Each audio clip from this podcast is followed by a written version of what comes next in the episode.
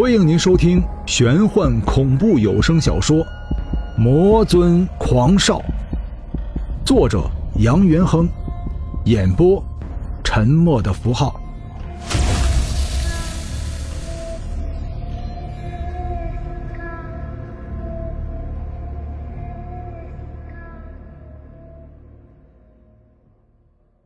第五十章，我见鲁涛开门见山，也不好犹豫，急忙从口袋里取出早就写好的字，递给他说道：“其实也没有什么重要的事情，我这里有三个字不认识，你是这方面的专家，你帮忙给看看。”鲁涛一听，先是一愣，随即笑了笑，说道：“就为这个事儿，就为这个事儿。”他一手接过纸条，一边冷笑道：“不认识的字，你应该查字典，干嘛来找？”我字还没有出口，鲁涛就怔住了，似乎不相信自己的眼睛，还把眼镜摘下来擦了擦。从他的眼神里，我看出了不可置信，甚至还有惊恐。这是从哪里抄起的？鲁涛严肃地问我。你认识？我焦急的问道。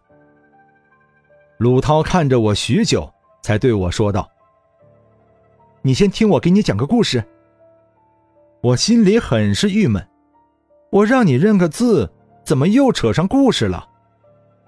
然而，当他讲完这个故事，我才发觉事情比我想象的更加复杂，更加诡异，更加让人……不能接受。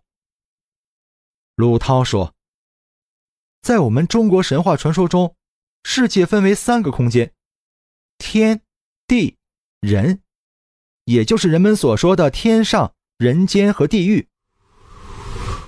天界有高高在上的大罗神仙，地狱则有掌管人间生死大权的地府鬼神。神仙我就不说了，在地府除了鬼神之外。”还有数不清的各方异兽。据我所知，鬼门关门口就有一只沉睡的猛兽，名为冥府守灵犬，是专门看管地府大门的异兽。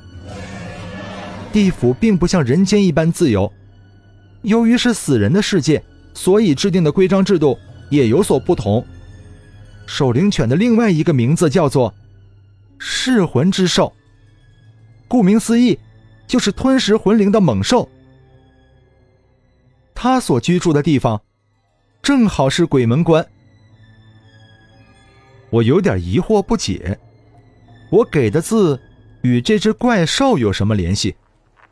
再说了，那只是传说中的怪兽，迷信中的产物，这和我们现实生活格格不入。我笑着说道：“呃，鲁涛。”你给我讲的这些究竟和字有什么关联吗？鲁涛认真的说道：“你是学美术的，你有没有看过吴道子画的《天师捉鬼图》？你说的是钟馗？没错。如果你没有看到过，我可以带你去看看。刚好我们文化艺术中心就收藏了《天师捉鬼图》。相传唐朝时期。”终南山进士钟馗进京赶考，喜中状元。因钟馗面相丑陋，皇帝不悦，又得太子李建成排挤。他自持性情刚烈，一头撞死在皇室大厅盘龙柱上，死后化成厉鬼。李隆基时期，皇帝每晚做梦，梦见有一小鬼偷窃皇后杨玉环的饰品，与皇帝的书房砚台。自此，身体一日不如一日。忽有一日，梦中出现了一满脸诈须、眼如铜铃、身穿状元破袍的大鬼，一把抓住小鬼，将其吞噬。李隆基问其是谁，他答道：“小人乃是唐初时期状元钟馗，由于面相丑陋，怀才不遇后撞柱而死。醒后。”李隆基命黄庭画师吴道子，依照自己记忆所画钟馗肖像，并受封他为驱魔大神。钟馗的事迹从古传到现如今，可谓神乎其神。民国时期，每家每户都会在家里悬挂他的画像，镇宅驱邪。就算是自己心理素质再好，看到天师捉鬼图的那一刻，我的心也不由得一阵颤抖。注意力并没有放在钟馗身上，而是钟馗身后。他身后，隐约能够看到一座宝殿，宝殿的门口俯卧着一头猛兽，猛兽全身长满了眼睛。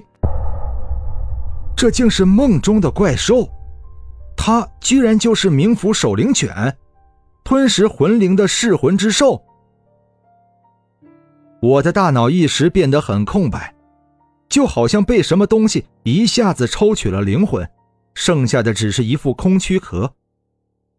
眼神落在怪兽身后的宝殿之上，宝殿周围被一缕缕黑气缠绕，巨大的红漆门框上面悬挂着一块牌匾，牌匾上有三个字，正是自己梦中出现的宝殿牌匾。这是什么字？我使劲摇了摇头，让自己大脑变得清晰些，问道：“你还不清楚吗？”鲁涛替我倒了杯茶，将茶推到我手边，说道：“你是说，我刚才跟你说过了，钟馗乃是驱魔大神，但凡孤魂野鬼逃出阴司地府，首先要逃出鬼门关。”他就在鬼门关抓捕逃出的野鬼。你说那牌匾上的字是鬼门关？我倒抽了一口凉气，惊恐的问道。鲁涛似乎察觉到了异常，看着我的眼神很是怪异。这有什么好奇怪的？鬼门关只是人们虚构出来的，你又何必在意呢？我还纳闷儿，你什么字不好查？查鬼门关？我将自己这些日子所遇到的诡异事情向鲁涛叙述了一遍，从周嘉林告诉我他的梦境，到我梦中出现的宝殿。讲完之后，鲁涛居然笑着对我说道：“那你在讲故事吗？哪有人能够梦见阴司地府的？再说了，那些是虚构出来的封建迷信。”其实我早就知道鲁涛不会相信。不论是谁，都会抱有质疑的态度。现在科学发展到电子科技，要讲些鬼狐精怪，自然不会有人相信，除非自己亲身经历。我相信。我和鲁涛不约而同的同时回头望去，在一旁观看字画的老者，不知什么时候居然出现在我们身后，神色凝重的。看着桌面上铺开的天师捉鬼图，你是？鲁涛疑惑的问道。老者从自己上衣口袋取出名片，递给鲁涛。鲁涛只看了一眼，就从凳子上蹦了起来。原来你就是科学研究院的周教授。直到这时，我才注意起了这个老者。他身材偏瘦，短发，鼻梁上。还挂了个眼镜，看起来就像个放荡不羁的浪子，任谁都无法想象，他就是科学研究院里面的周教授。周教授，原名周巡，四川人，致力研究灵魂学，迄今为止发表过许多关于人类未解之谜的文章。他提出，人是有灵魂的，人体可分为精气。神、肉体四个部分，精气神就是所谓的灵魂。一个人的意念达到一定程度，就会产生干扰其他人大脑的无形磁场。意念越强烈，磁场就越强大。他把能够控制磁场意念的精气神称之为灵魂。我一直在寻找失落在人间的神仙，却没有想到神仙的画像。居然就在你的手中。周巡手里拿着放大镜，此刻将放大镜靠在天师捉鬼图上，仔细端详起来。教授，你说你在寻找什么？鲁涛揉了揉耳朵，问道。显然，鲁涛没有听清周旋的话，故意装作没有听清的样子。